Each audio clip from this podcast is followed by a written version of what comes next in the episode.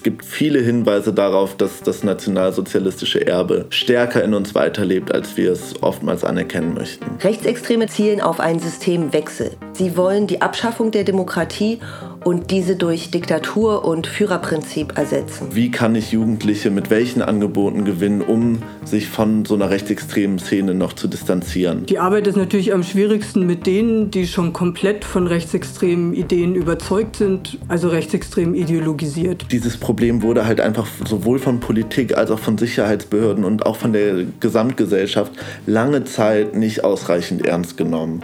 Und deswegen ist es Zeit, dass wir uns alle dieses Problems jetzt annähern. Rechtsextremismusprävention kompakt. Ein Podcast von Cultures Interactive.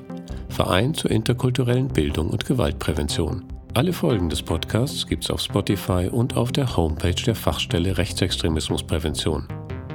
farp.online.